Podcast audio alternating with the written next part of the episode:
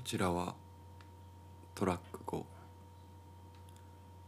ファブカフェにて聞いていただける音声です。席に座る際はワンオーダーをお願いします。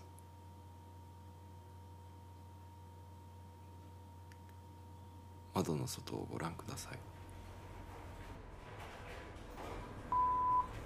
うん。それは昔からやっぱりかな。まあ富士山めがけていろんな人が出入りしてたからまあ外から来る人に対してそういう毛嫌いみたいなのは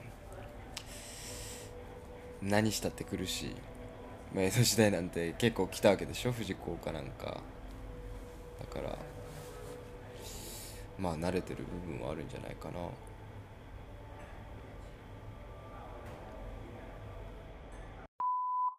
全体的なご説明として非常に分かりやすいのがあのこの中心になっている富士道国道139号です。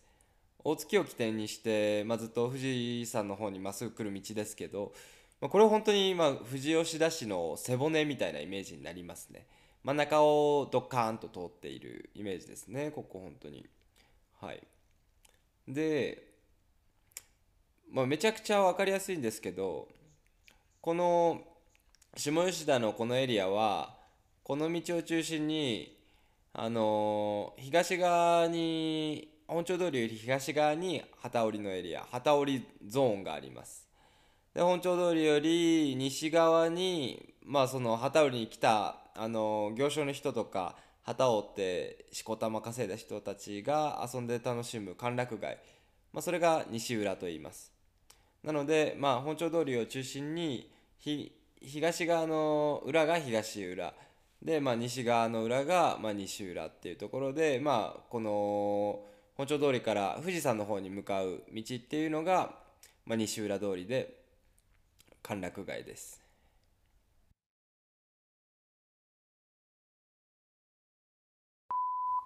バーバリーなんかまあかなりしたよな。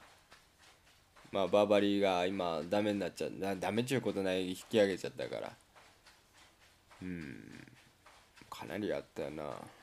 けどまあブランド名は言っちゃいけねえから。もう。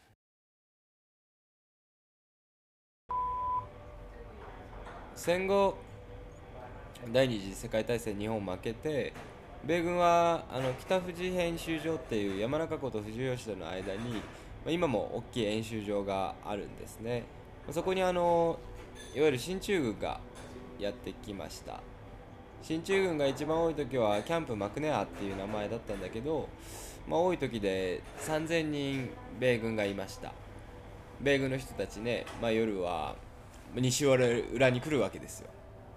こういう歓楽街あるっていうことでまあ、そうすると米軍相手のいろんなお店ができて、まあ、ここはあのそういう新世界通りはそういう場所でもありました。あのいかがわしいお店たちが。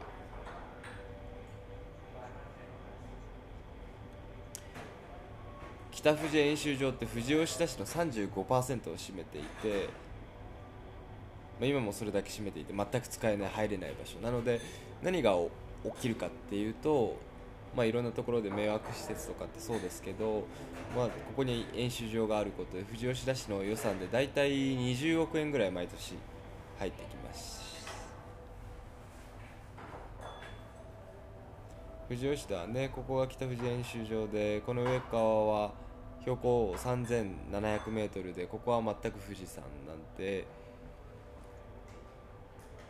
まあなんでまあ、結局人が住める場所ってほんとちょびっとだけなんですね。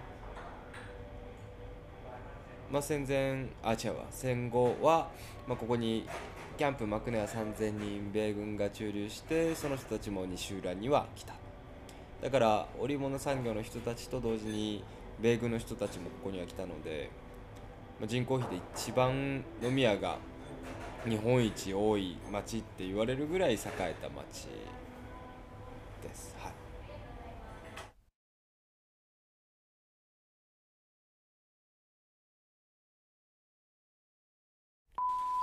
私の名前？宮下金子。